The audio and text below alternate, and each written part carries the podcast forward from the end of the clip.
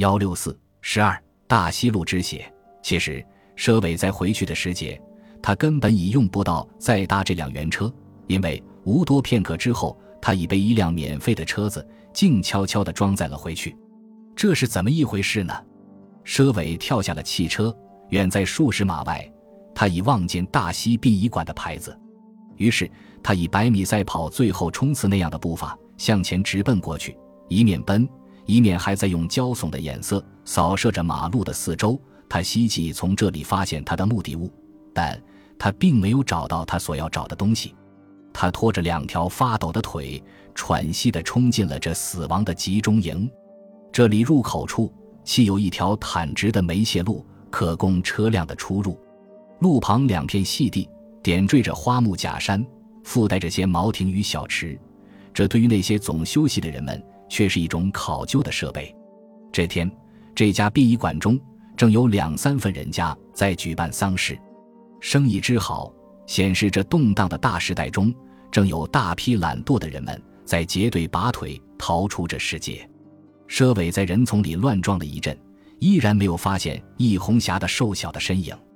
他本想找着殡仪馆中的职员，问问他们有没有看到这样的一个女子。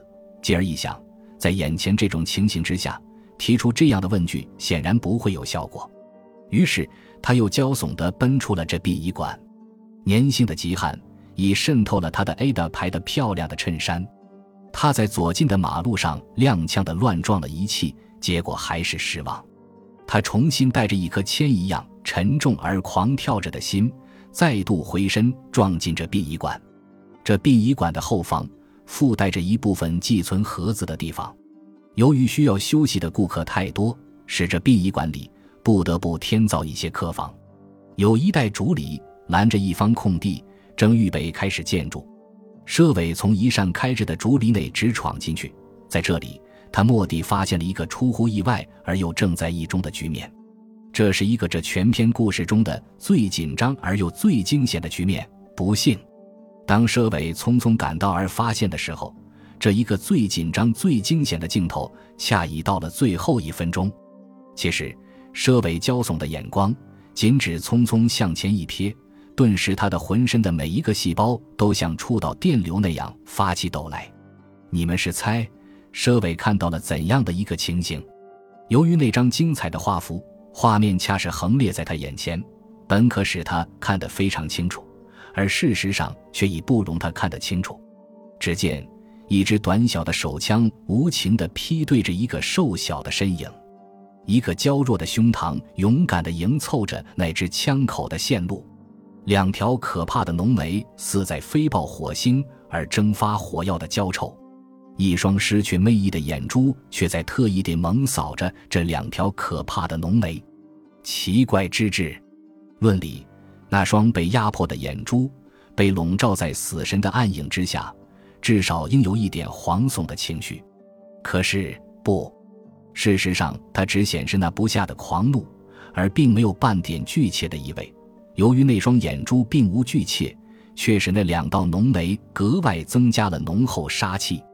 当时这种紧张局势的发展，绝不像笔者记述时那样的迂缓。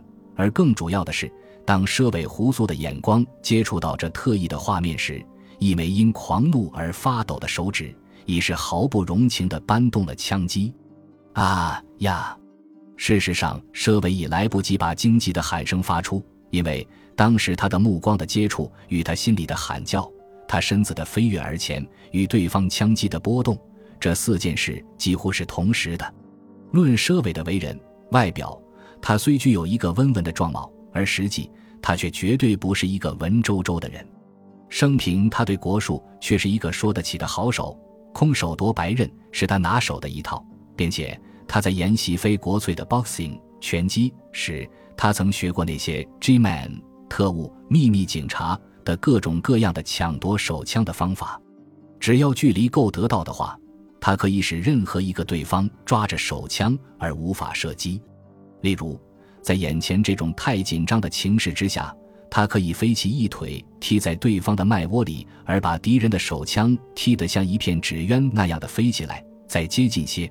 他可以一把抓住对方的手腕，把枪口的射击线猛然抬起或内下，使那子弹击破空气或地层。此外，他还有好多别的方法，能使无情的子弹很识相地变更预定的路线。在过去，他已屡次曾这样做过。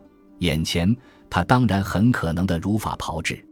可是，当时很可能这样做，而他竟并没有照这样去做，似乎由于情感作祟的原因吧。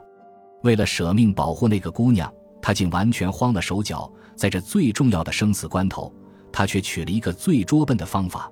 他像一头疯狂的野牛那样怒抢而前，竟把整个血肉的身子挡住了那枚斯文的枪弹的去路。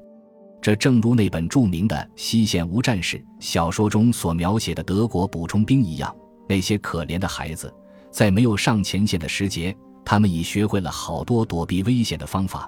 可是不幸，一旦真的遇到那些事情，他们却把所学会的许多方法整个都忘却了。砰！一个尖锐而夜长的声音，像划玻璃那样划碎了空气，一缕淡蓝的烟雾。从那只四寸头的枪管之中急骤地射出，一朵怒红的鲜花从一袭洁白的衬衫上迅速地开放，一个高大的身影在四条完全出于不义的害恶的视线之下仰天直倒下去。这梦一般的变幻，至少使这神经紧张的一男一女停止了一分钟以上的呼吸。他们一个浓眉毛的武生，一个演悲剧的花旦，在这急急风的场面之下呆着。呆着，他们简直已扮成了戏台上面亮相那样的姿态。可是台面上的戏剧虽很动人，却难为了那一名过于卖力的配角。可怜的佘伟，当时只觉有一件比冰还冷的东西，像一个虫钻进乳酪那样，轻轻穿过了他的某一根肋骨。一阵冰冷的感觉之后，立即继之以一阵火烧般的灼热。他只觉全身的血液悉数怒涌上了他的神经中枢。他感到一阵难堪的恶心，紧接着眼前一阵乌黑，仿佛整个的太阳系的星星都已打翻在他的眼帘之前。自此，他便浑然不省人事。